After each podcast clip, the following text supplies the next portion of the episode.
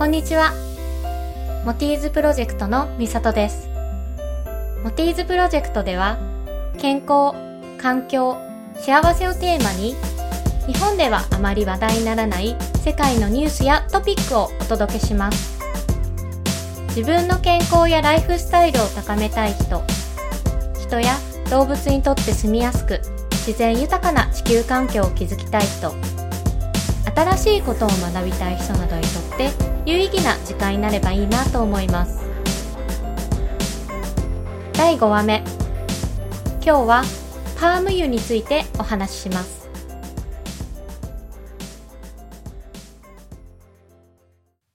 パーム油って聞いたことありますか？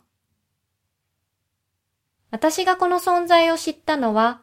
いつも聞いているバイリンガルニュースというポッドキャストの番組で、ホストがその話をしていたことがきっかけでした。とても気になったので、今年の4月、東京にある国連大学で行われたパーム油のセミナーに参加してきました。予備知識なしで行ったので、正直驚きの連続でした。セミナーで学んだこと、そして感じたことを今日は皆さんに紹介したいと思います。まず、日本人は一人当たり年間4キロから5キロのパーム油を消費しているというのです。あれ？そんなに消費しているのに、パーム油という言葉をあまり耳にしないなぁ、と疑問に思いました。私が家で料理に使っているのは、オリーブオイルかごま油で、その他にお店で見かけるとしたら、キャノーラ油か菜種油、またはココナッツオイル。実は、このパーム油、商品として単体で世に出回っているのではなく、アイス、カップ麺、スナック菓子、チョコレートに菓子パン、マーガリンなど、様々な加工食品に入っているというのです。成分表示に植物性油脂と書かれていたらパーム油である可能性が高いそうです。本当にそうなのか気になったので、スーパーに行ってアイスの成分表示を確認してみたところ、やはりほとんどのアイスに植物性油脂と表示されていました。また、パーム油は加工食品の他にも、石鹸や洗剤などの日用品に使われていたり、最近では石油や石炭といった化石燃料に代わるバイオ燃料としての期待も高まっているようで、世界で一番使われている植物油だということでした。ちなみに日本では、菜種油の次によく使われているそうです。ヨーロッパではパーム油が使われている商品にはパッケージにパーム油と書かなければならない表示義務があるそうです。しかし、その他のほとんどの国ではその表示義務がなく、日本にも今のところその規制はありません。そして、このパーム油は加工された商品に植物性油脂と表示され市場に出回ることがほとんどなので、私たち消費者側にはパーム油を消費しているという感覚がないというわけです。この知らず知らずのうちに消費しているパーム油が熱帯林の大幅な減少の要因となっていることもわかりました。その結果、オラウータンやゾウなど生き物の住む場所を奪い、絶滅の危機に追いやっていたり、地域紛争を引き起こす要因となっていたり、地球温暖化を加速させていたりするという事実も知りました。パーム油はその生産効率の高さから、ここ2、30年で需要が急速に高まり、現在世界の生産量の8割から9割を占めるインドネシアとマレーシアでは、パーム油を作るための農園の開発が進む一方で、熱帯林が次々と姿を消していることが大きな問題となっているそうです。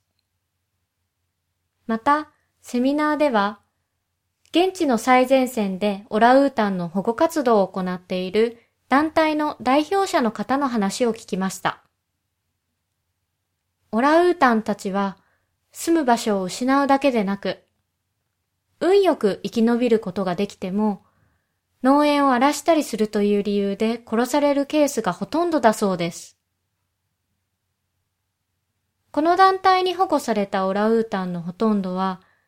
頭や手に殴られたりしたひどい怪我を負い、その光景が映像で紹介されたのですが、あまりの残酷さに私はショックを受けました。私たちは好き好んでパーム油を消費しているわけではなく、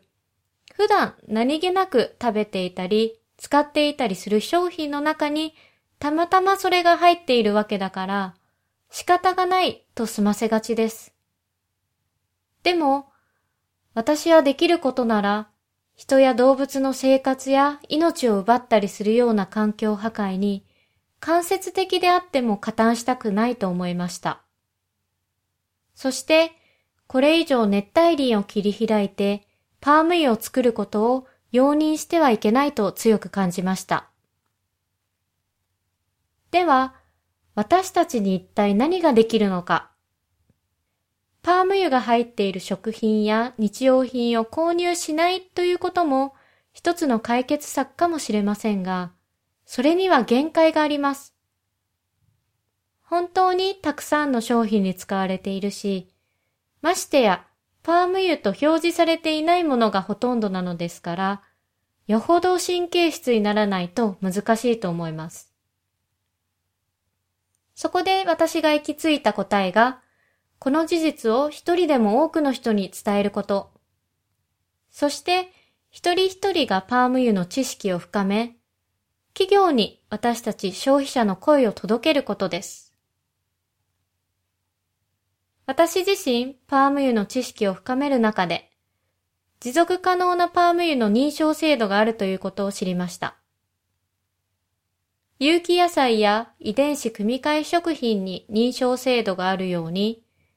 パーム油にも環境や社会、そして経済的な観点から設けられた基準に沿って認定し、表示する制度があります。ヨーロッパやアメリカではその制度が広がりを見せていますが、日本はまだまだ遅れているそうです。日本の企業に私たちが積極的に持続可能なパーム油への切り替えを求めることが重要なのかもしれません。また、日本にはこの問題に取り組んでいるプランテーションウォッチという複数の環境保護団体が協力して立ち上げたグループが存在します。私が参加したセミナーもプランテーションウォッチが共催したものでした。彼らはパーム油について詳しい情報をわかりやすく丁寧に発信しているだけでなく、私たちに代わって企業に直接問い合わせを行ったりしています。このポッドキャストを聞いて、パーム油の抱える問題に興味を持ったら、ぜひ、プランテーションウォッチのサイトもチェックしてみてください。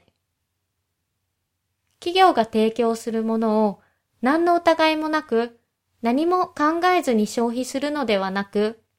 自分が使うもの、食べるものの中に何が入っているのか、その製造や原料の調達のプロセスで何が起きているのか、社会や環境にどのような影響を与えているのかというような商品の全体的なライフサイクルを意識して消費活動をする人が増えていってくれればと思っています。こんなこと言っている私も日々訓練中です。でも意識する瞬間が増えてきていると手応えを感じています。そんな仲間がどんどん増えていけばいいなと思います。そのためにもこのモティーズプロジェクトで私の発見や世界で注目されている話題を今後も発信していきたいと思います。ここで話している情報が少しでも役に立つと思ったら周りの人にぜひシェアしてください。